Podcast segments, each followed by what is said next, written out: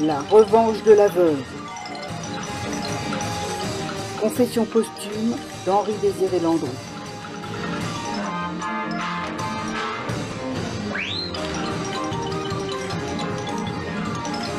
Podcast en 8 épisodes.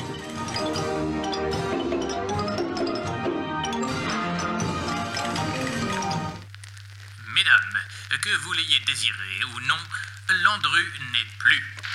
L'homme aux 283 conquêtes féminines, reconnu coupable par le jury de Seine-et-Oise le 30 novembre dernier de 11 assassinats commis avec préméditation, a été guillotiné au petit matin de ce 25 février 1922 dans la prison Saint-Pierre à Versailles.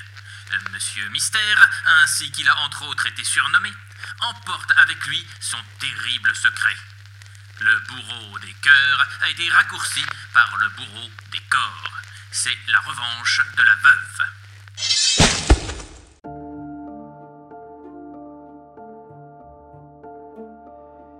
Voilà un siècle que vous les attendiez.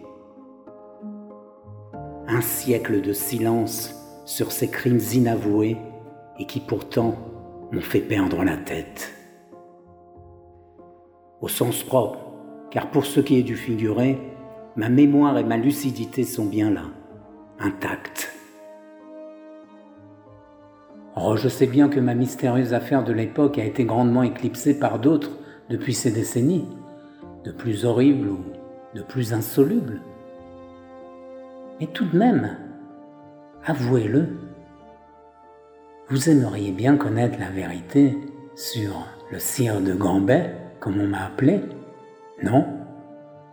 Une histoire où se mêlent le crime, l'amour, le sexe, l'argent. C'est intemporel. Tout a commencé, ou plutôt a commencé à se terminer, au printemps 1919. Par une belle fin de journée ensoleillée de ce début d'avril, je me rends rue de Rivoli avec ma magnifique. La revanche de la veuve.